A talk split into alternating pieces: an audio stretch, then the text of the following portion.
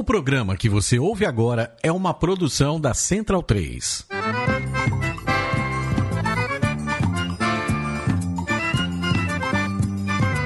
Começa agora com Gil Luiz Mendes, o seu podcast de futebol nordestino. É o Baião de Dois, aqui na Central 3. Habitão vai já pra sala que hoje tem Baião de Dois.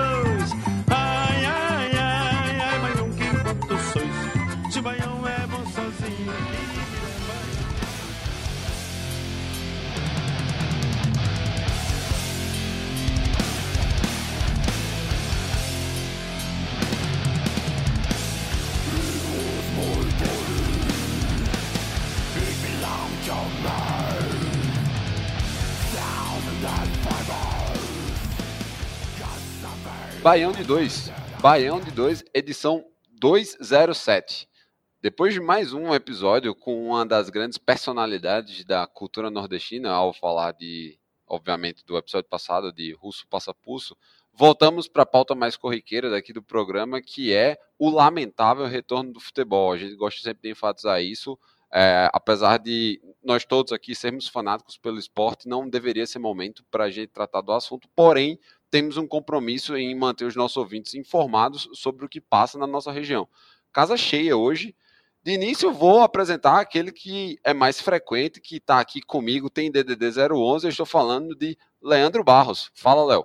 Fala Pereira, fala galera do Baião, fala aí a, nossa mesa virtual, que hoje, porra, eu já tô aqui ressaqueado de ter feito um programa maravilhoso daquele com russo, muito mais pelo convidado do que por minha causa, né, claro, mas e ainda hoje a gente gravando com essa galera aqui, que é raro a gente se encontrar online, né, acaba a gente trocando ideia muito mais pelas redes sociais. Infelizmente o papo vai ser esse, futebol não deveria ser, mas aconteceu, é um fato, então a gente tá aqui no Baião de Dois, ajoelhou, tem que rezar, vamos lá. Perfeito. É. O, um, uma da, a dupla que eu vou apresentar é a seguinte, vai ser o clássico rei daqui do nosso, do nosso episódio de hoje. Primeiro eu tô falando com o nosso menino das artes, Bruno Lemos. Tudo bom, Bruninho? Opa, boa noite, tudo bom? Tô aqui. Fazia tempo que você não vinha, né? era? Pois é, tava na geladeira, me chamaram de volta. Pra falar Maravilha. Tem muito assunto aí. É, tem muito assunto aí pra gente tratar. E o- do outro lado, o, o alvinegro da, da rivalidade alencarina, eu tô com ele, nosso querido, o maior membro do Baiano de Dois, provavelmente, Abreu Neto. Tudo bom, Abreu? Fala Pereira, beleza, meu irmão? Fala, fala Bruno, é, Leandro, Pedro, a- a- nossa audiência que está aí no- nos ouvindo. É, de- eu acho que eu sou o mais alto mesmo, hein? Pelo menos em estatura, eu acho que sou o maior. É, prazer de novo estar aqui com vocês. Desculpa a fala aí um pouco cansada, porque eu acabei de chegar do, do trabalho. Amanhã tem clássico aí, como vocês falaram, e, e o dia foi um pouco agitado, mas vai dar certo. Perfeito. E por último aí, o, o nosso convidado, debutando aqui no, no Baiano de Dois, Pedro Alves, repórter do, do GE lá da Paraíba e membro do Minutos Finais. Tudo bom, Pedro? É um prazer te recebê-lo, cara. Um abraço Pereira, um abraço também para Leandro, Bruninho, Abreu, para todos os ouvintes do Baião de Dois. É um prazer enorme estar aqui com vocês. É uma turma que está no Nordeste, outra turma que está em São Paulo, mas que não se esquece do Nordeste jamais. Então é uma grande honra estar por aqui. E vamos conversar aí sobre esse futebol, né, que voltou. E a Paraíba, que gosta muito de inventar moda, voltou por aqui, né? Então vamos conversar um pouco sobre isso aí. Essa volta que a gente evidentemente quer muito que o futebol volte, mas não dessa maneira, né? Então vamos debater um pouco sobre isso. Futebol não, não necessita voltar nesse momento. Tem muitas, muitas coisas mais importantes do que o futebol. Perfeito. Pedro, só já a primeira pergunta, é, antes de a gente entrar na pauta. Você é do tipo de jornalista que expõe o seu, seu time de futebol ou você prefere deixar na. Pra guardar para si? Não, eu sou o que expõe. eu- claro que eu não fico falando para todo mundo, mas eu não tenho nenhum problema com isso e gosto, inclusive, aqui, aqui na Paraíba a gente ainda tem muito aquela visão de que não pode, né? Não, não pode falar. Enquanto muita gente que não fala, mas é torcedor no microfone, que para mim é o, é o pior, né? Então eu gosto até de, de discutir isso com meus colegas. E falo tranquilamente, sou torcedor do Botafogo da Paraíba aqui de uma pessoa. Perfeito. Bem, vamos Ô, entrar Pereira. aqui na pauta já do, do, do nosso. Pereira, Fala, Léo. É, eu só queria perguntar para Pedro, já que ele expõe qual é o time dele, eu quero saber dele então qual é o maior clássico da Paraíba. Pronto, vou botar no mudo aqui. Se resolva. Olha, esse não vai ter tanto problema não, viu? O maior clássico da Paraíba é, pra mim, sem dúvida nenhuma, o clássico dos maiorais, entre Campinense e 13. Isso pra mim é muito claro. Agora, temos um outro debate que poderia ser até um outro programa, que a maior rivalidade da Paraíba, pra mim, não é o clássico dos maiorais. É, é, é. Essa pauta a gente deixa para outro dia. Deixa pra outro. Vamos lá. É, vamos passando para os destaques do programa de hoje. A gente tem um ensaio para o Clássico Rei. É, Voão, Vozão e, e Leão goleiam na, na volta do estadual. Protocolo de enfeite. 13 Peri Lima assustam na falta de cuidados da volta para o futebol paraibano. Resta só uma. A última rodada da primeira fase do Campeonato Pernambucano tem Clássico das Multidões. E por fim, marca aí no calendário as datas de retorno do futebol no Nordeste. Antes da gente entrar no, no primeiro assunto, vamos para aqueles lembretes é, rápidos. É, as redes sociais, arroba Baião Podcast. Rádio Baião de 2 no Spotify. Tivemos aí o especial São João na quarentena, todas as, as playlists compostas pelo nosso baluarte cultural Raul Holanda. Financiamento coletivo da Central 3. Cara, a gente está reforçando muito nessa tecla porque está sendo necessário e a gente tem um compromisso de, de manter é, o nosso conteúdo com os nossos ouvintes de forma 100% gratuita. Então vamos lá, apoia.se barra central 3. A trilha sonora de hoje foi uma é, decisão déspota minha. Eu estou colocando uma banda lá de conterrâneos meus, já que ontem foi o Dia Mundial do Rock, que tem uma grande polêmica se ela é, se ela é mundial, se eles só celebra no Brasil. Bem, mas eu sempre falei deles aqui no programa, só que eu nunca coloquei para tocá-los. Eu estou falando da banda War Cursed, lá, lá de Campina Grande. O nome da música é a Putrefaction, que condiz muito com o momento em que a gente está vivendo, principalmente nesse governo fascista. É... Bem, seguindo a pauta, deixando bem claro para não alimentar a treta né, cearense, eu vou colocar na ordem em que os jogos aconteceram, ou seja, ordem cronológica. Então, Abreu, conta aí pra gente como é que foi o jogo do Ceará contra o Barbalha.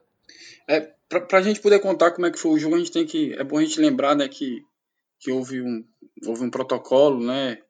Que o clube se disponibilizou a, a seguir ali algumas, algumas regras e normas.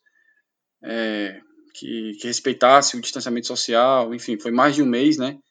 E aí o governo do estado não, não havia liberado é, os jogos na terceira fase da, da retomada da economia. É, também não, não tinha dito, né, que ia, que ia, que ia, que ia reabrir, foi, foi uma coisa assim que os clubes meio que pensavam que, que, ia, que ia acontecer, né, na terceira fase da reabertura da, da economia, mas que desde, desde o começo estava previsto para o dia 20, né, que é, que é quando acontece a quarta fase. Enfim, mas aí o governo, o governo do estado reviu ali a situação e acabou liberando para essa semana, né, para o início da semana. Exatamente para o dia 13, né, que foi ontem, segunda-feira.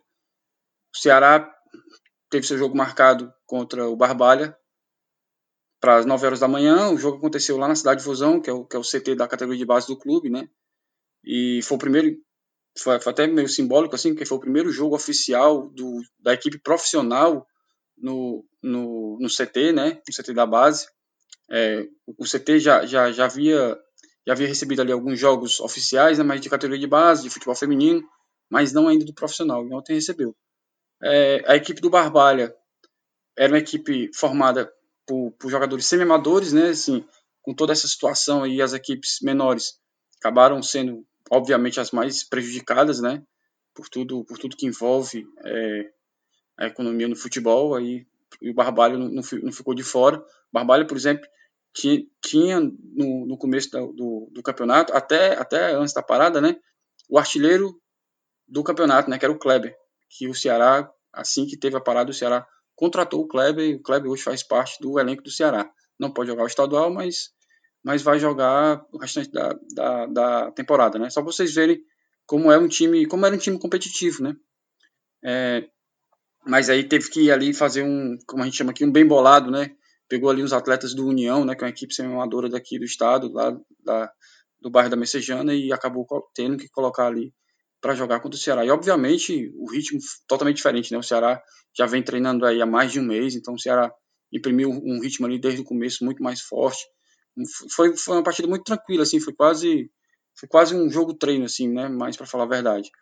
Mas serviu para o Guto Ferreira ter ali alguma ideia do, do, do, que ele, do que ele quer colocar em prática, né? Foi o primeiro jogo oficial do Guto. Foi foi a partida em que, o, em que o Ceará fez o maior número de gols né, no ano, continua com a invencibilidade. E eu acho que serviu para isso, serviu para o torcedor ver um pouquinho, assim como o Guto, também o Guto entender um pouquinho os jogadores e o torcedor entender um pouquinho do que, que pode vir aí pela frente. Né? O, o, o time se portou bem, né? não sofreu, né? não sofreu, assim, o, acho que o Barbalha chegou a dar dois chutes no gol só apenas, mas enfim, foi, foi uma partida tecnicamente fraca, né?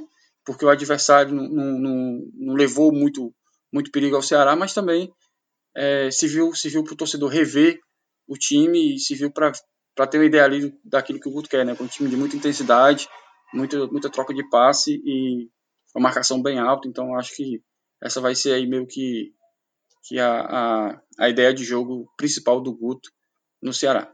Perfeito, perfeito. É, bem, Guto ele está integrado ao Ceará há quanto tempo? Ele tá desde assim, depois, acho que dois dias depois da parada, o que foi no dia 15 de março, né?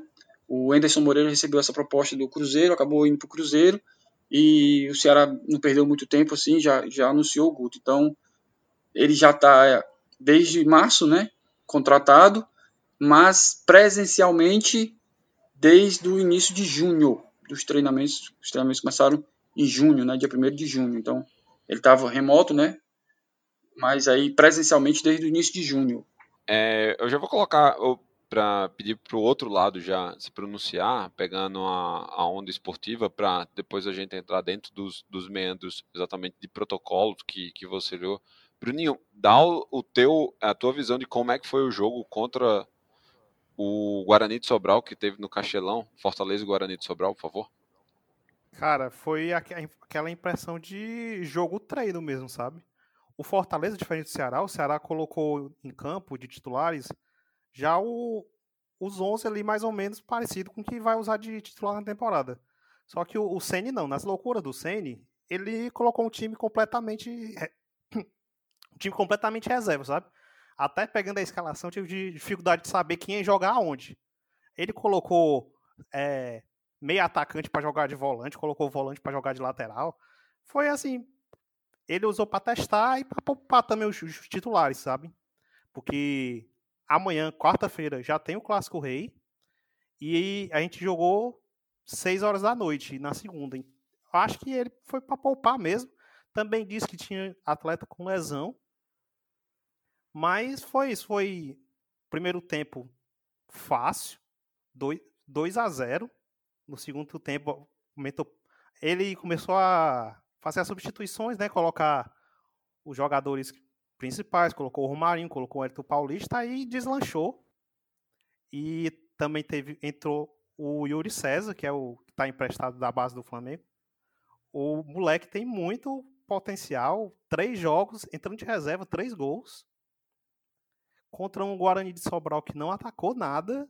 É, também foi formado às pressas com jogador emprestado da base do Fortaleza, do Ceará. E é isso aí. Não, é porque eu achei interessante o, o amigo aí rap, rapidamente cornetando o Sene. Mas eu entendi, é porque também tem o Clássico Rei depois, né? Então tem toda essa preocupação do, do Sene aí por conta. É, porque é uma volta, né? É, é como vocês estão bem falando aí, ainda é um retorno.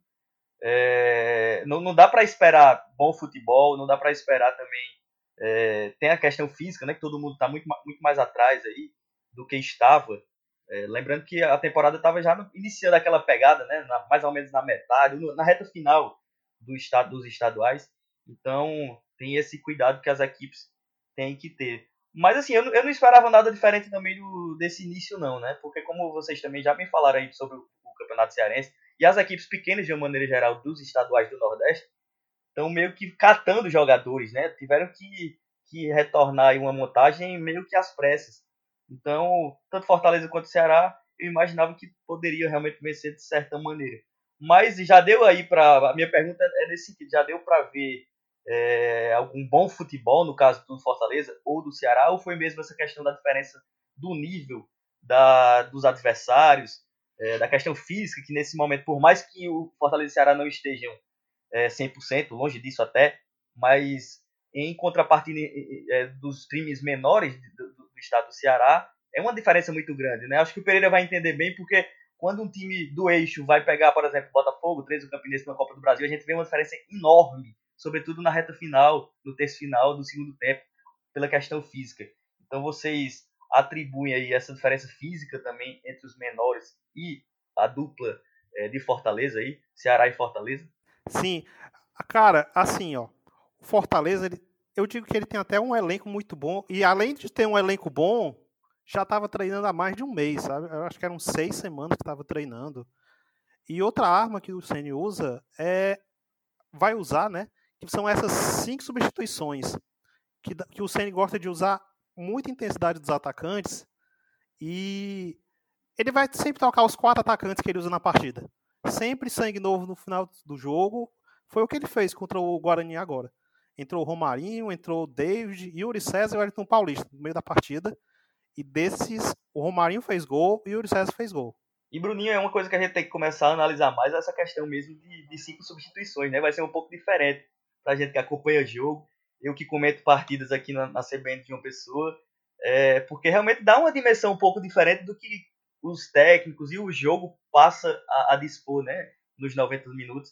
É uma parada que a gente vai ter que se acostumar mesmo. É, é uma mudança muito grande, sabe? E quem tem um elenco melhor vai se. Elenco mais equilibrado, digo assim, sabe?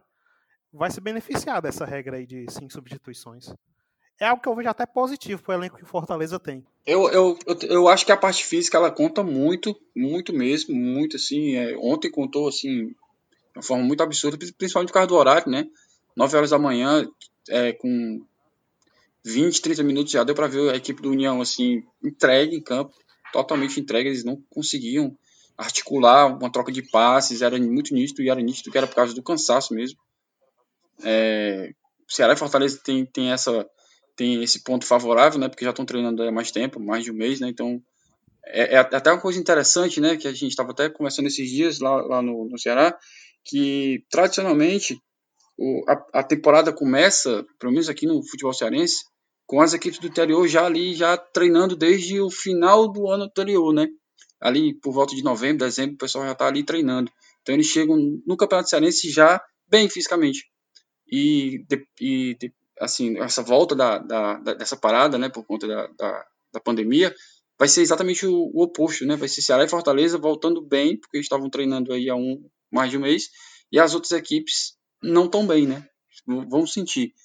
É, não só o Guarani de Sobral, é, Atlético Cearense, Calcaia, Ferroviário, então todos eles vão sentir, porque eles começaram ali cerca de três semanas depois é, dos dois grandes clubes, né? E a gente vai ver essa diferença. Amanhã é que a gente vai ver aí realmente quem é que tá melhor fisicamente, né? Não dá para saber, assim, direito, né? O Fortaleza não colocou o time titular, como o Bruno falou, né? Colocou, é, optou ali por uma equipe reserva, totalmente reserva, até mesmo goleiro, enquanto o Ceará optou por uma equipe totalmente titular, né? Então não dá bem para saber como é que vai ser, não. Eu, eu acredito que vai ser um jogo de muita intensidade, os dois times muito fortes. Não sei se vão aguentar o jogo todo, provavelmente não mas eu acredito que pelo menos o primeiro tempo ali, até uns 20 minutos do segundo tempo, a gente vai ter um jogo assim bem forte fisicamente, falando na questão de, de, preparar, de preparação mesmo. Assim. Acho que vai ser um, vai ser um jogo é, bem equilibrado nesse, nesse ponto. E esse jogo do Ceará, é, a gente teve um, uma modalidade nova de torcedor, né? Uh, o torcedor que questiona se profissional pode jogar 9 horas da manhã. Realmente, para mim, foi uma coisa inédita é, ver esse tipo de questionamento aí, porque o porquê que profissional não pode jogar 9 horas da manhã? É alguma regra que existe na educação física, na, na projeção ali de um, de um atleta? Porque não faz o mínimo sentido alguém parar para se interessar e fazer esse tipo de pergunta, velho, na boa. É, teve, teve, teve isso mesmo, né? Teve, teve esse tipo de questionamento mesmo, é, principalmente na, nas redes sociais, né? É, E, e, é bom lembrar, né, Leandro, que assim, aqui no futebol cearense, esse, esse horário ele, ele, ele é muito comum em categorias de base, ele é muito comum futebol feminino, por exemplo, profissional aqui. Existem jogos 9 horas da manhã, sub, é, Campeonato Cearense Sub-20, Sub-19, a gente tem também o Campeonato Sub-19 aqui, então é muito comum a gente ver esse tipo de horário para essas outras modalidades, né? Mas o futebol profissional ainda não tinha acontecido e aí gerou todo esse questionamento aí que, que você falou. Mas de qualquer maneira não é o melhor horário também, né? Acho que 9 horas da manhã no Nordeste, que a gente conhece tão bem, é bem complicado, né? Tem alguma, alguma justificativa? É uma exigência da televisão? O que é que vocês poderiam informar sobre isso? Como é que foi a recepção dos atletas? Eu tô com essa, tô, tô com essa dúvida também. Assim, nesse momento não tem muita recepção, né? É, é, é, o, é o, que, o que se coloca na mesa, você tem que ir lá e jogar, né? Não tem muita recepção, assim, não, não, não dá para negar, né? É, com relação ao porquê do horário, foi a federação que, que escolheu esse horário, né? Botou para 9 horas da manhã. O Ceará também não fez nenhuma objeção, aceitou. E teve o um jogo. Eu, assim, eu não sei se pesou o fato de, de, de a gente já ter jogos no Campeonato Brasileiro às 11 horas da manhã, por exemplo, né? E eu, é assim, eu acredito que um jogo 11 horas da manhã, talvez ele seja até mais prejudicial do que um jogo às 9. De verdade, assim, por, pela questão climática mesmo, sabe? O jogo 11 horas da manhã ele termina por volta de uma hora da tarde. O jogo começa às 9 e termina por volta de 11, né? Não é o ideal. Eu, particularmente, eu acho que nenhum dos dois horários é o ideal. Mas, se for para comparar os dois, eu acredito que o de 9 ele é menos prejudicial do que o de 11. Se é que, se, se é que dá para me entender. E, e eu, eu, não tô querendo passar pano nenhum, tá? Eu tô só tentando explicar aqui. Só, só um destaque antes da gente mudar de pauta. Realmente, quando é, Bruninho falou que ele achou que foi um jogo meio maluco, quando eu fui ler as notícias para a pauta, é, o jogador que teve a nota mais alta no Globo Esporte Ceará foi Derlei. Então, realmente é um jogo bem maluco. Pior que ele foi, ele foi bem mesmo, sabe? Ele tava desarmando tudo do, do Guarani de Sobral. E ele ainda fez um golaço. Não sei de onde foi que ele tirou aquela finalização. Eu achei que ele ia isolar e a bola foi no gol. É, o Derlei fez gol, né? Tinha que receber foi, uma foi boa primeiro... nota, né? é, foi, foi, o primeiro gol dele jogando pelo Fortaleza. Desde 2017. 2018 que diga isso. 2018.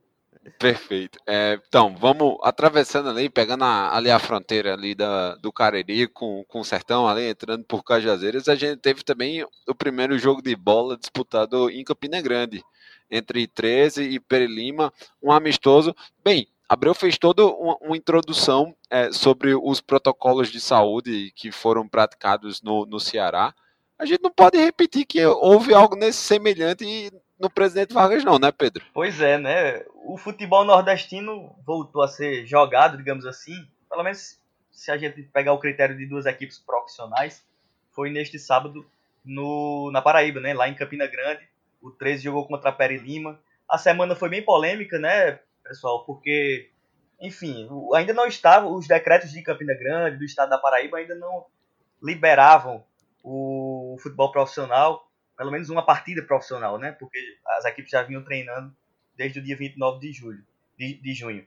Mas um, um, jogo profissional só seria possível nessa semana que a gente está gravando.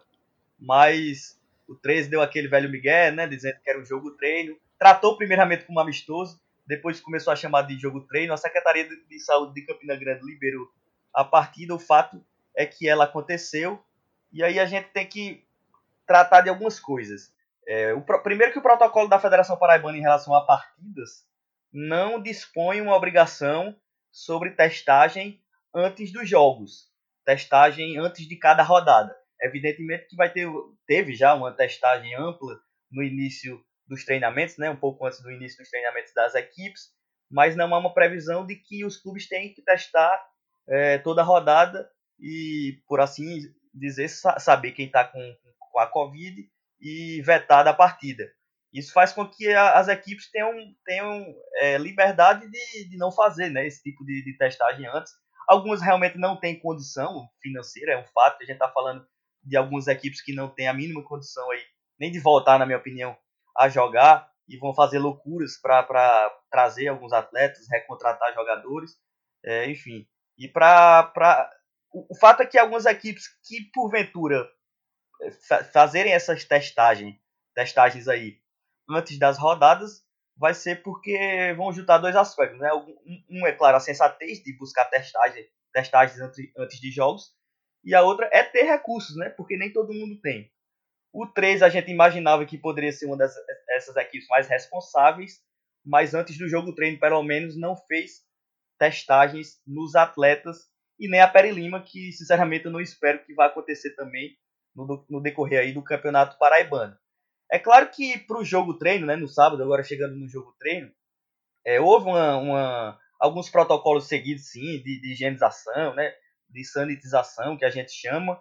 É, houve o, o 3 até depois do, do burburinho, depois da repercussão da partida que foi negativa, já havia, já estava sendo negativo durante a semana por conta é, da questão legal, porque não havia liberação do governo estadual nem da prefeitura de Campina Grande, mas pós-jogo que teve mais, né? Porque a gente viu uma transmissão de TV bem interessante, por sinal, é, tecnicamente bem feita, mas o repórter do 13 estava tava fazendo entrevista, por exemplo, com o mesmo microfone para todo mundo, como se tivesse tudo normal, e isso é, no próprio protocolo da federação para a retomada do Campeonato Paraibano, isso já está vedado. Embora não tenha a necessidade do, dos, das testagens antes de cada jogo, mas tem pelo menos essa questão do protocolo da imprensa que parece ser um pouco mais interessante, e o 13 também descumpriu. Então o que a gente teve foi uma, uma negligência muito grande, né? Pelo menos do que é o que deveria ser a compreensão desse momento diante de uma problemática de saúde muito grande que a gente vive no, no, no nosso país e no, no, mundo, né? Mas no nosso país, infelizmente, por diversas razões políticas, inclusive, a gente tem uma, um, um, problema muito mais claro aí, é, dificuldade com leito, enfim, hospitais, muitos casos, e a gente, como eu sei que vocês do Bayern de Dois também falam bastante, o futebol é importante, mas não é a coisa mais importante do mundo, né? Não necessitava voltar nesse momento. Então a gente viu, como o Pereira falou, essa um pouco de negligência aí dos clubes que, enfim, é meio que financiado, patrocinado pela própria Federação Paraibana de Futebol, que é, anunciou um protocolo que sequer, na minha visão, é, tem a leitura de obrigar aquele que é o rigor mais importante, que é uma testagem por rodada, né? Que é onde se pode vetar alguns jogadores que porventura tenham a Covid. Ô, Léo, aparentemente a gente pode afirmar que a Paraíba está dando um, um, banho no Rio de Janeiro em termos de desorganização e responsabilidade. Eu, né? eu ainda sonho com um dia, cara, que a gente vai chegar aqui para trazer uma notícia boa que envolva a Federação Paraibana de Futebol, porque é, é impressionante, fé, velho, como, como todas as vezes que a gente vai tratar do futebol paraibano, a gente quer trazer tanta referência boa, cara, e é difícil. É, no, o Pedro, no último episódio dos Minutos Finais, você, eu vi vocês tratando lá sobre é, um protocolo, que é, na verdade o, a Federação Paraibana ela organizou lá uma testagem, é, uma testagem em massa, foi mais ou menos isso que eu, que eu peguei, e eles convidaram toda a imprensa para cobrir a testagem que eles estavam fazendo. Né? Quer dizer, fugindo completamente do propósito do que é realmente você isolar as pessoas que você precisa testar para poder fazer os exames e descobrir se as pessoas têm ou não, estão ou não infectadas. Você chama uma coletiva de imprensa para fazer toda aquela cobertura do, do, de um evento. Eles transformaram aquilo num evento que não faz o menor sentido. Então, assim, o, o próprio desrespeito ao protocolo, pelo que eu entendi aí, já começa pela própria Federação Paraibana. Ela descumpre o próprio, próprio protocolo que ela estabelece, né? Como se fosse também um protocolo seguro, né? Exatamente, aconteceu isso mesmo, Leandro. Foi exatamente isso. Não é invenção de ninguém. até parece, né? Às vezes. Mas foi exatamente isso que aconteceu. Houve uma testagem lá na, na sede da Federação Paraibana de Futebol, fica no centro aqui de uma pessoa. E, enfim, parece até que é uma inocência, né? não deveria ser, porque o nosso futebol deveria ser comandado por pessoas preparadas e com leituras do, do mundo muito melhor, né? Mas realmente houve várias testagens e para mostrar, para divulgar, a, o pessoal estava chamando a, a, a, jornalista, né? Algo que é, é a típica pauta que nem precisava disso, né? Um, um, algumas filmagens feitas pela própria federação, pelo pessoal da comunicação, um release aí resolveria, né? Não é nem aquele caso que, que a gente quer retrucar, ver o que é que tá falando. é, estar na, na entrevista para poder ter a, a possibilidade de, de, de, retrucar certas coisas, é, era muito mais uma promoção e poderia ser enviado de qualquer maneira. Mas não, eles chamaram os jornalistas e as jornalistas para estarem lá é, num, num contrassenso básico né, de saúde diante do que a gente está vivendo. E realmente foi isso que aconteceu na Federação Paraibana de Futebol, que, repito, coloca um protocolo que esquece para mim o que o, o, principal rigor do que poderia ser dele, que é justamente é, evitar que, que jogadores possam disputar a competição e jogos. Que lembrando, nesse momento do futebol, no futebol que vai gerar mais aglomeração é uma partida de futebol, né? Que no mínimo que possa ser feito, que é o que está tentado ser feito, é, é, tem sido tentado ser feito pelas federações e pelos campeonatos estaduais e enfim os campeonatos que estão sendo retomados, é, no mínimo mesmo dá mais ou menos 100 pessoas, né? Vocês que acompanham isso sabem muito bem, porque não é só é, um time titular, outro time titular, tem os reservas, tem a, a, a, os departamentos médicos, tem os departamentos de comunicação dos clubes, tem as pessoas que transmitem, né, que vai, que as pessoas que vão levar aos torcedores é, essas informações e as partidas, então dá muita gente, mas infelizmente o que a gente vê no futebol brasileiro é uma negligência total a, a um momento seríssimo do nosso mundo, né? Um, um momento que vai ser histórico, que é histórico, que a gente está vivendo e de muita tristeza porque envolve aí mortes, envolve a saúde pública do país e do mundo que está sendo aí colocado em xeque, né, por causa de um vírus. Ô Bruno, é, para você ficar por dentro também, um dos mandatários de um dos clubes, antes de iniciar a competição, que vai retomar agora quinta-feira, a gente vai entrar isso no, vai ser o último ponto do futebol paraibano, é, pediu também para que já tivesse a liberação de pessoas no estádio. Parece que tá vendo meio, tipo, Paraíba estão levando a, pandemia no, no mundo meio paralelo, é uma né? brincadeira, né? Agora, na Europa, poucos campeonatos estão voltando com o público, mas tá muito longe de poder fazer isso aqui no Brasil, gente. Morrendo gente todo dia, todo canto. E não pode ter aglomeração, né? Pois é. É, Abreu, você como uma pessoa, tipo, um profissional que está envolvido dentro do clube mesmo, é um cenário caótico você imaginar uma situação como essa, tendo presenciado todo, digamos assim, toda a demanda que essa situação especial trouxe para os clubes se organizarem, como o Ceará, por exemplo, né? É verdade, Pereira. Assim, é um cenário totalmente diferente, assim, atípico, né?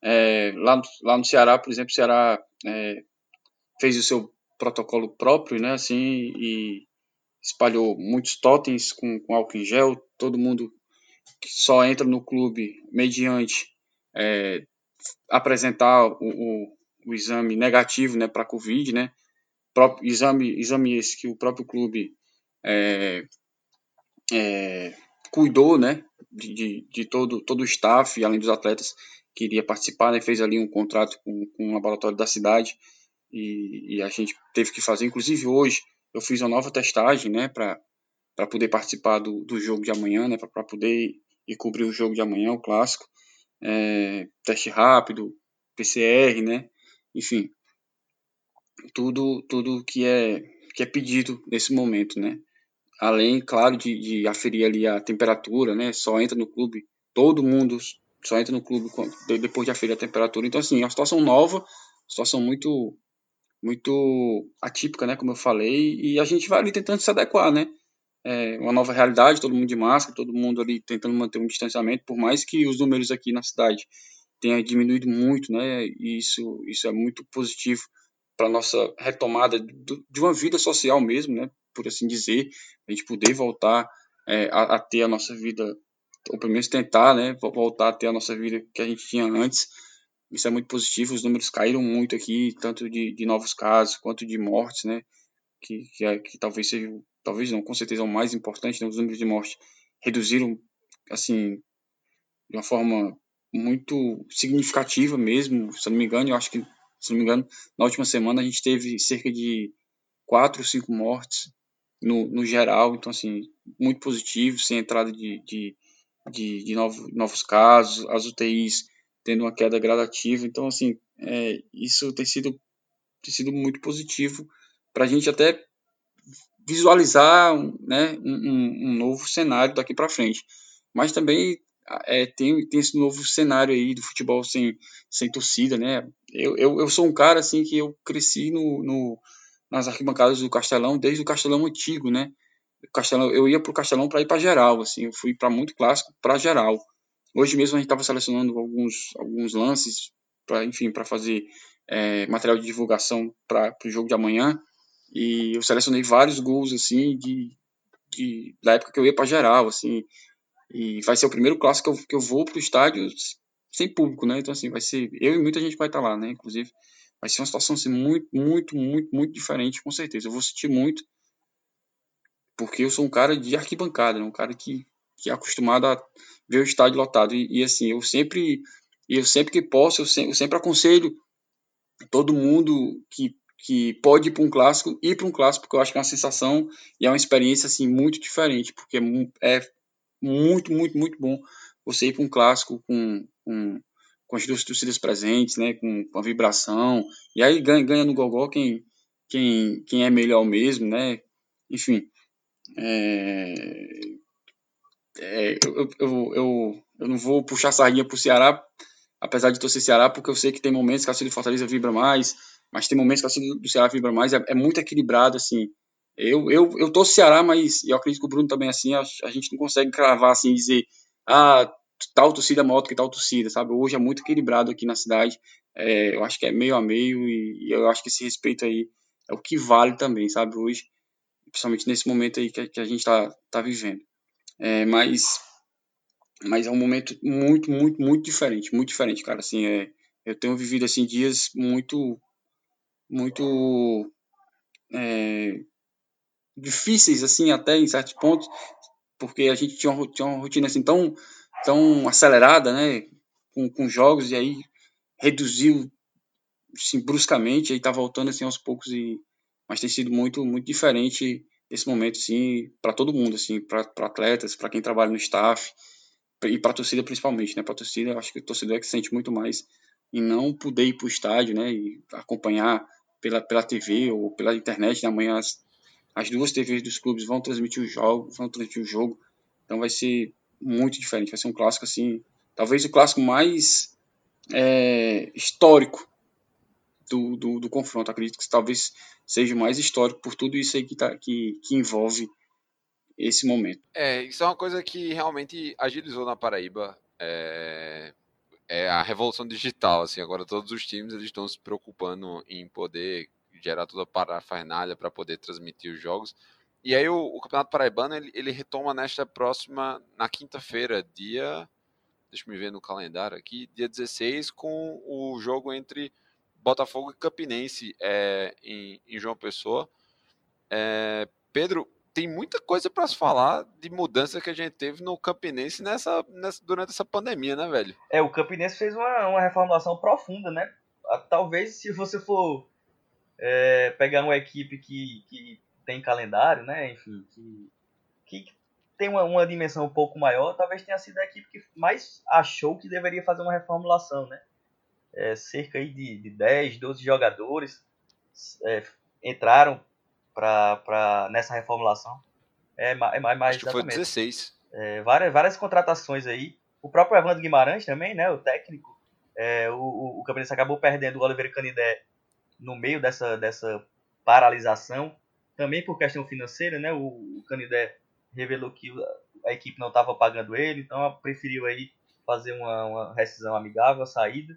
E em virtude também da paralisação, né, da, da, dificuldade. Não só disso, né, porque o Campinense já vive uma questão, uma dificuldade financeira há alguns anos e por conta de mais anos ainda, né. Então, é uma, uma reformulação muito grande que me parece uma ideia de que nada estava certo, né, Pereira? O que é uma, uma leitura complicada, né? Porque se você compreende que precisa fazer uma reformulação tão profunda como essa, é porque não foi feito o trabalho corretamente do departamento de futebol para o início dessa temporada, né?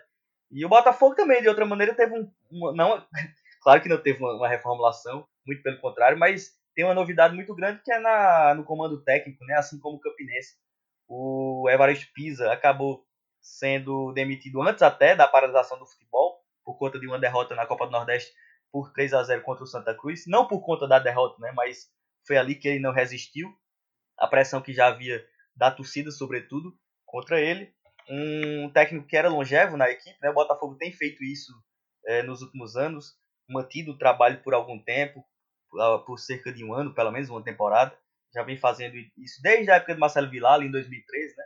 Então, o, o, o, torcedor do Botafogo está bem acostumado a ter o técnico aí por muito tempo. Que para esse futebol mais periférico ainda do, do Nordeste, além de Série C, Série D, é, é, é, mais ainda incomum, né? Você vê isso um pouco mais no Ceará, no Fortaleza, mas é, no, no, futebol paraibano isso é muito incomum, então é, é, uma coisa de destaque. Mas o Mauro Fernandes, que já foi campeão aí paraibano pelo Botafogo, antigamente como técnico, volta um, um cara da old school, digamos assim, vai voltar para o Botafogo, volta ao clube, um, um, um, técnico que, que tem sua história é, no Botafogo, mas que vai ter que provar que vai ser capaz aí de levar essa equipe para o mata-mata da Copa do Nordeste e do Campeonato Paraibano. Então esse clássico tem duas, dois debutantes, digamos, é, no comando técnico. Né? O Evandro Guimarães pelo lado do Campinense e o Mauro Fernandes pelo lado do Botafogo. É, tem uma curiosidade entre os dois, não? É, ambos passaram recentemente pelo Central, né? Treinaram o Central. O Evandro, esse ano, eu acho que. E o Mauro Fernandes na temporada passada, ele que começou, que foi o. Foi quem começou o ano pela Patativa. É, bem, eu vou tirar aqui um pouco a parte de, de host e vestir um pouco o torcedor para explicar para os nossos outros colegas aqui o que aconteceu. Bem, o Campinense, como o Pedro já adiantou, ele está passando por uma crise financeira que não é de agora, é um problema é, muito antigo, só que aquele esquema de bola de neve, ele acaba sempre vai ficando aumentando, aumentando e uma hora ela se quebra. E quando se quebra, tipo, aí você tem que se juntar, fazer das tripas coração para conseguir alguma coisa basicamente o Campinense ele terceirizou o seu departamento de futebol profissional. Você tem um grupo de, de empresários agora que estão gerindo é, os clubes. Então, toda essa reformulação que você teve, saída de Canindé, primeiro teve toda essa questão financeira, de arcar e tal, ele aceitou. Porém, tem muito a ver também com o grupo de, de jogadores que chegou agora, sob a mediação de um novo gerente de futebol. E aí, Canindé não era o treinador escolhido por esse cara para ser o, o, o, mandante, não, o manda-chuva do, do, departamento de futebol. O Campinense montou todo um, um, novo elenco. Há polêmicas muito grandes sobre a forma da dispensa dos atletas, como isso foi gerado. Alguns ídolos, principalmente né? ídolos Exato, do clube, como Pantera, o goleiro Pan... é, Pantera, Fábio Júnior, tipo, saíram assim, Zé Paulo, saíram de, de uma forma como se fossem ao, ao escanteio, assim, é, é, isso é muito polêmico. É, o Campinense não teve uma comunicação clara sobre isso. E é, são esses ingredientes que, que transbordam agora, que estão é, em evidência para o clássico da, da próxima quinta-feira. É, a gente já falou um pouco do 13, o outro time que tem calendário é o, é o Atlético Cajazeiras. Inclusive, o treinador participou recentemente, né, com a live aí no, no Minutos Finais, isso, né, Pedro? E aí é um, é um time muito mais organizado. E para terminar a parte de, de, futebol paraibano e a gente já emendar é, com a Copa do Nordeste, até porque isso é um assunto que é, eu acredito que é muito comum nos, nos, outros estaduais e aí inserir todo mundo, que é o problema de calendário entre os estaduais e a Copa do Nordeste, como ela está sendo tratada agora. É, o último ponto é que realmente loucuras, as loucuras elas são inexplicáveis é, na Paraíba. E o último ato de loucura do, do futebol paraibano é a contratação de Celso Teixeira pelo Nacional de Patos. Ele que vai, digamos assim, é o tiro de misericórdia do, do Nacional para ver se consegue avançar de, de fase. E já aproveitando, Pedro, eu já te coloco na conversa de novo. Você tem o jogo agora quinta-feira que foi antecipado, né? Teve duas, duas antecipações. Primeiro seria sábado, antecipado para sexta, antecipado para quinta, para que o, o Belo possa se apresentar em Salvador, que vai ter a última rodada do, da primeira fase da Copa do Nordeste, mas o, o, o Botafogo, se não me engano, precisa só de um empate, né, para garantir Isso, perfeito. fase. Só para eu falar rapidamente do Celso Teixeira, Pereira, não sei você, mas eu tive aquela impressão de que a contratação tem a ver com o fato de que vai jogar contra o 13, né? E que o Celso Teixeira deve estar tá doido para pegar o 13, para pelo menos eliminar o 13, né? A gente que conhece o Celso sabe que ele joga por esse tipo de coisa, enfim. É, é uma grande figura do futebol nordestino, apesar de paulista. Né? Pra ser muito sincero, eu acho que ele até tá fazendo é trabalho voluntário. Só pelo fato de eliminar o Galo, né? Pode, pode ter a ver com isso demais. É, sobre o jogo do, do Botafogo com o Campinense, como você falou bem aí também, Pereira, que foi adiado duas vezes, a gente tava com uma brincadeira na redação que era o seguinte. Uma brincadeira, mas tratando do futebol paraibano, né, a gente fica realmente agoniado, né? Mas a gente conversando lá, falava, rapaz, eu tô vendo a hora do, do jogo ser agora de noite e a gente tem que trabalhar, porque ficou realmente foram, foram, foram dois adiamentos, dois adiantamentos, né, digamos assim, porque é, o Botafogo tem essa questão da Copa do Nordeste, vai jogar no fim de semana com vitória no domingo, né? E também, exatamente como você também já falou muito bem, precisa só de um ponto, portanto, um empate contra o Vitória. Esse empate que classifica também o Vitória, né? Então, é, a gente tem que observar como vai ser esse jogo.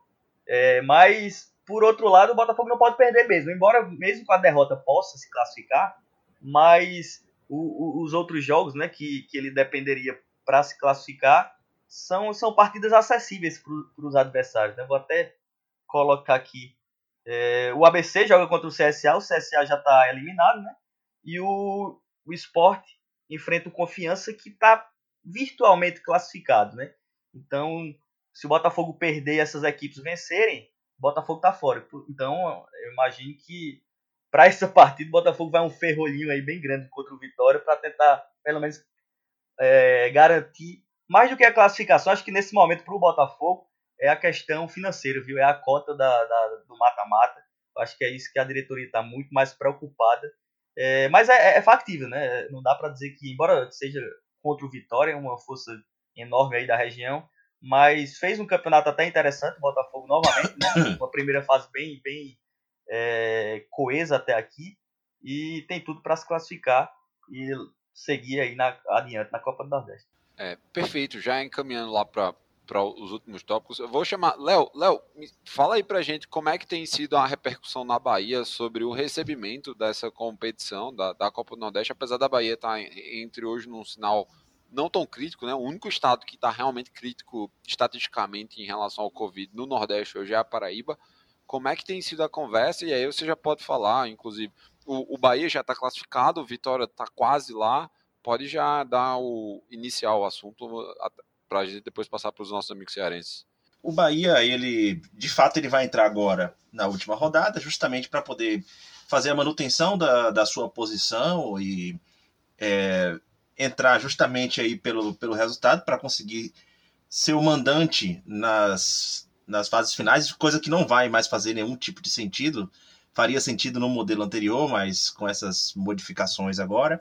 Mas ainda assim é importante o posicionamento, né? Enfim, já deu início ao campeonato. Agora, a, e o Vitória também, ele já está aí com a sua classificação encaminhada, mas também pela manutenção, muito mais pela manutenção do resultado. É. Uh, as opiniões na Bahia elas estão muito bem divididas, né? Só que assim, no, divididas no sentido de, pelo menos entre os profissionais, os profissionais que eu converso, boa parte da, da, da imprensa, alguns grupos de torcedores também, é, é uma realidade que a gente já começou a naturalizar, né? É, o retorno do futebol. É, todo mundo sabe que não deveria retornar agora, mas chega um momento que você já começa a se dar por vencido e entende que ele vai acontecer, você querendo ou não, mas algumas coisas ainda são importantes você colocar em pauta para evitar que a bizarrice seja maior, né? Como a utilização da fonte nova, por exemplo, né? Acho que foi um senso muito comum é, entender que não haveria condições de você utilizar a Fonte Nova como palco para futebol, sendo que a Fonte Nova ela está sendo usada como hospital de campanha lá na Bahia. Então, o próprio governador da Bahia, na semana passada, ele disse que não teria interesse nenhum, não faz sentido. Secretário de Saúde, secretário de Saúde do município, o prefeito de Salvador também, é, vários clubes também já começaram a entender que não faz nenhum tipo de sentido você usar a Fonte Nova. E alguns acordos básicos eles estão começando a acontecer nesse sentido. Agora, tem umas coisas que elas me chamam a atenção aqui. Que, por exemplo, é, Feira de Santana vai ser uma, uma das cidades a, a receber aí o, os jogos. Inclusive Botafogo da Paraíba e, e, Vitória. Pedro me confirme, eu olhei aqui, na tabela está previsto para ser no Joia da Princesa, que Isso, é em Feira de Santana. Exato. É, apesar de dos números na Bahia, no geral, estarem assim dentro dos estados com o maior nível de controle, né? Assim, assim a gente pode dizer. Mas nem todas as cidades, nem todas as regiões da Bahia estão passando por isso. A gente sempre fala que a Bahia tem uma, ela tem uma dimensão tão grande que você tratar o estado como um todo é sempre muito complicado. E é, é, essa semana entrou em vigor um decreto do governo do estado que incluiu Feira de Santana com um toque de recolher das 6 da tarde até as 5 da manhã. E esse toque de recolher será válido até o dia 19, que é no domingo. O, é o dia que o jogo está marcado, não é isso? No domingo, dia 19? Domingo, exatamente. Exatamente. Então, até o domingo, está previsto um toque de recolher. Por quê? O próprio governo do estado entende que essas cidades, foram 14 cidades que foram incluídas nessa, nesse decreto do governo do estado, que é, depois de uma reabertura do comércio, de uma, reabertura dos serviços, os números voltaram a subir. Então, como é que. Eu, eu ainda não consegui entender sobre quais estudos é, foram baseados essas liberações. Né? É, a própria prefeitura também tem é, dado sinais de que é, não deixa muito claro nos portais da, da própria prefeitura, através da, da, lei, da lei de transparência, né? É, para que você possa ter acesso quais foram os estudos que embasaram as medidas restritivas e as liberações. Né? E você tem duas partidas programadas para a Feira de Santana, que é Esporte Recife contra o Confiança e Botafogo da da Paraíba contra o Vitória. É, e fica essa dualidade. E a gente fica sem entender realmente é, que tipo de medida é essa que o governo do estado está tomando. Então, essas coisas começam a levantar alguns questionamentos para a gente que a gente não consegue chegar a um senso comum uh, do porquê que o, o futebol está voltando e está voltando dessa forma. E essa é a grande, a grande questão que, se não está acontecendo na Bahia, deveria estar acontecendo. Eu sei que entre alguns profissionais elas estão começando a acontecer, mas eu acho que é uma discussão que ela tem que ser mais ampliada, né? Porque não faz sentido simplesmente você olhar e ver essas duas realidades sendo projetadas para a mesma semana. Perfeito. Pereira, bem rapidinho, só para. É, porque o Botafogo joga no domingo também, eu confundi aí. Mas a partida pela Copa do Nordeste é na quarta, né? É, o, o, o, Botafogo que joga no domingo pelo estadual, mas o, o, o duelo contra o Vitória é na quarta-feira, dia 22. E só para antes de, de, de passar para os amigos, antes de passar para os amigos aí, a gente meio que uma coisa que eu estava percebendo é porque a gente fica falando de sede única, sede única que virou três, né? Virou é, Feira de Santana, Salvador e Jacuípe, né? A gente não pode tirar essa dimensão de que são três cidades. É, quatro, na verdade, porque ainda tem o CT de. Uh, o, outro CT que vai ser utilizado lá, que tinha sido o CT da Alemanha na Copa, é, da Parada Forte. É a Parada Forte que fica uhum. é, numa cidade. É, enfim, já depois. Já é Camaçari, eu acho. É, ah, pronto, é, quatro. Mais, né? mais pra frente. É, não tenho certeza agora, mas acho que é Camaçari, Parada Forte fica. Exato. É, Bruno, como é que tem sido a repercussão sobre o, a Copa, o retorno da Copa do Nordeste para Fortaleza ou só se fala do Clássico Rei? Cara, toda a pressão que o, os, os, principalmente os presidentes, né, tanto o Robson como o Paes, fizeram no, no governo do estado para liberar o futebol, foi para poder resolver o Campeonato Sarense o mais rápido possível para poder viajar para Salvador para a Copa do Nordeste, né? Até tinha a esperança de fazer a, a Copa do Nordeste aqui, aqui em Fortaleza, mas essa liberação do governo para os jogos aqui não, não saiu a tempo. Foi até por isso que eu acho que Salvador foi escolhida. E a, o foco é, é jogar essas partidas do Campeonato Cearense para poder viajar mesmo, sabe? Por isso que colocou o time, o time reserva ontem. Na semifinal, provavelmente eu acho que vai time reserva também. Não sei. Até porque os adversários provavelmente não vão fazer muita força para ganhar do Fortaleza na semifinal. E tentar buscar o Bia no Nordeste também. A gente já está classificado para a segunda fase, né? Só o Fortaleza e o Bahia, eu acho que já estão classificados. Teria. É, é isso mesmo. Fortaleza e Bahia estão classificados. Confiança está quase lá, assim como o é. Botafogo. Antes, teria, como até o Leandro falou, teria essa, esse objetivo também de, de ser o primeiro da chave para poder ter o mando de campo da, da semifinal e da final, mas isso meio que já não exige mais. Então, esse primeiro jogo do Fortaleza para terminar a para terminar a primeira fase da Copa do Nordeste, eu, eu creio que não vai ser um jogo tão importante, sabe? Porque já está classificado e e não vai fazer tanta diferença a não ser o chaveamento na próxima fase. Tranquilo. É, Abreu, como é que tem sido a tratativa dentro do, do clube e, e essa gestão com, com o calendário? Achou que foi, foi bem feito ou tipo, tá indo no vai que dá mesmo? É, a gente tá indo no, no nesse vai que assim, não, não é que foi feito de qualquer jeito, né? A gente assim, teve reunião, né, e tal. É, é, o, é o que a gente pode pode fazer nesse momento, né? Teve, teve muita reunião entre os presidentes dos clubes que disputam o campeonato, né? Existiu aí até uma possibilidade de, de ser disputado em duas cidades, mas aí derrubaram né, essa possibilidade e ficou apenas lá com Salvador. O Ceará tá, tá organizado, né, para viajar na pra, possivelmente na segunda-feira, né? Joga na quarta-feira contra o CRB, precisa vencer, né? Pra, na verdade não precisa vencer, né? O empate classifica, mas para não depender de nada precisa vencer para se classificar. Não está classificado ainda, então teve muito empate, né? No começo do campeonato, deu uma engrenadazinha assim no final, mas é, ainda falta uma vitória para definir aí a classificação e tentar aí o bicampeonato também do, do campeonato do Nordeste, da Copa do Nordeste, né? E, sim, tá todo mundo concentrado assim para esse título, né? Tá, tá, todo mundo concentrado, é um título que, que todo mundo quer, óbvio, né? Óbvio, é o maior título da nossa região, a gente quer sempre. Maior título não, porque ainda, a gente ainda ganhou uma Série B, tudo bem. rapaz, olha, olha, olha a hora, rapaz. Eu não, vi, não, eu não vi, não. não. Eu não vi, não. Juro que eu não vi. Como é? Que o maior título da região é a Série B que a gente ganhou. Passa adiante. Eu, não, na, na, verdade, na verdade o que eu entendi foi, na verdade o que eu entendi foi eu vou pagar o cheque do CRB, mas tudo bem. Opa, essa Pereira gosta, essa Pereira gosta.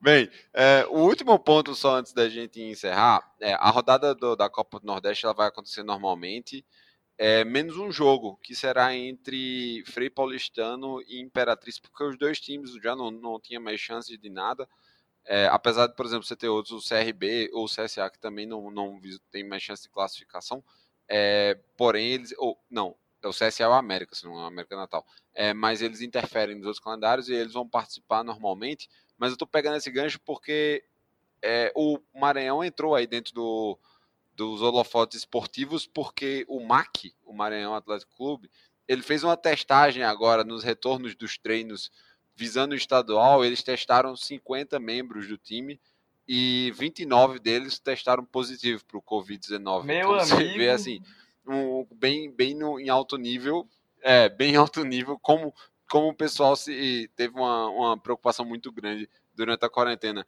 Já puxando pro para os agradecimentos e para as despedidas. Abreu, muito obrigado por ter participado mais uma vez, cara. Eu sei que é corrido aí, mas é muito bom você ter uma visão de alguém que está vivenciando o clube, como é o teu caso, principalmente nessa com todas as peculiaridades pelas quais a gente está passando. Obrigado, você sabe que sempre precisar e que eu puder, né, eu, eu vou participar. É, demorei um pouquinho para entrar, mas porque estava trabalhando, mas corri para participar porque adoro o Baião e o convite do Baião não é um convite, né? É uma convocação, né? Eu não, eu não, eu jamais negarei, pode ter certeza. E é isso, vamos amanhã, né? Amanhã tem esse clássico aí. Não, não me perguntaram o palpite, mas eu vou dizer, né? 3 a 0 pro Ceará. Beleza, Bruno, aproveita o embalo, vai. É, valeu, galera. Valeu, Leandro, Pedro, Pereira, Abreu. Eu brinco aqui com o Abreu, mas eu sabe, ele sabe que eu considero bastante ele, sabe? E amanhã pro jogo, eu acho que, sendo realista, eu acho que vai ser um 0x0 xoxo. Ninguém vai querer esticar, não. Perfeito. É, Léo, muito obrigado aí por ter participado mais uma vez e aí ter sido o, o nosso homem da infraestrutura hoje. Eu que tô com a saudade danada daquela bancada lá, bicho, porra. Tem dia que eu olho as fotos ali, tá, tá fogo. Não, é, só, o Pereira, só, só duas coisinhas aqui, só para para encerrar. É só um detalhe. Primeiro, a questão do, do time lá do Maranhão, na verdade, foi o Juventude que foi testado, é porque ele tinha, ele tinha o um jogo contra Perdão, o Maranhão e contra é o Sampaio, ou era contra o Moto, se, se não me engano, mas foi o Juventude que foi testado. E, enfim, é, nessa loucura foram 29, 26 jogadores, dois da comissão técnica e um funcionário do clube, né? É, outra, outra, outra informação maluca também, a gente falou sobre calendário aqui, é, o Campeonato Baiano ele já começou a anunciar o seu retorno para o dia 22 de julho. É, e um detalhe é que o, o dirigente hoje do Atlético de Alagoinhas ele já anunciou a data que está prevista Atlético de Alagoinhas contra o Bahia. Será um dia após o jogo do Bahia contra o Náutico na Copa do Nordeste, no mesmo estádio do Pituaçu. E o detalhe é que o Bahia não tem mais o time de transição que estava disputando o, o Campeonato Baiano. Até agora, eles não disseram que time é que vão, que vão colocar, nem o Bahia, nem o Vitória, não disse que time vai colocar, se vai ser time reserva, se vai fazer de novo um, um amontoado ali, subir alguns jogadores do, do, do juvenil para poder disputar o restante do Campeonato Baiano. Mas já o Campeonato Baiano já voltou com esse choque de calendário, né? E, e ainda com, uma, com a confirmação aí até agora do, do Vitória da Conquista que não aconteceu. Então tá muito difícil aí, ninguém tá entendendo o porquê do motivo desse Campeonato Baiano voltar, tá? É, e só retomando aqui só um detalhe que foi da data que a gente falou aqui de Feira de Santana, do jogo do Botafogo da Paraíba, que na verdade vai ser dia 22, ao invés do dia 19, é, é um questionamento que ainda permanece, né? Porque três dias após o fim do toque de recolher por conta de um aumento de registro de casos, é, o governo do estado e a prefeitura e os clubes ainda mantêm uma estrutura para acontecer em Feira de Santana. Então, são coisas que a gente não entende. Mas é isso aí. Obrigado todo mundo pela participação aí. Um abraço, até a próxima aí. Pedro, muito obrigado, velho. Espero que a gente não tenha sido muito mais educado contigo e sinta-se à vontade para voltar quando quiser, viu? Um abraço, Pereira, Léo, Abreu, Bruninho. É, desculpa o eventual desarrumar das palavras aí. Mas queria agradecer bastante ao Pereira pela, pelo convite. É, eu sei que o time titular aqui do Baião de 2 é muito forte, mas quando quiser olhar para o banco de reservas aí, pode chamar, pode avisar aí que a gente está à disposição. E rapidamente falar também do Minutos Finais, que é um podcast que a gente tem, eu, Ellison Silva, Edgley Lemos, e a gente fala do futebol paraibano. Fico muito feliz, feliz que vocês acompanham, como a gente também acompanha o nosso irmão mais velho, que é o Baião de 2, então agradeço. E é só chamar, viu, Pereira? Tá tranquilo, cara. Agora eu tenho, eu tenho teu número, tá esferrado. É, bem, galera, esse foi o Baiano de 207. A gente espera que vocês nos escutem semana que vem. Se Deus quiser, com boas notícias. Então, tchau.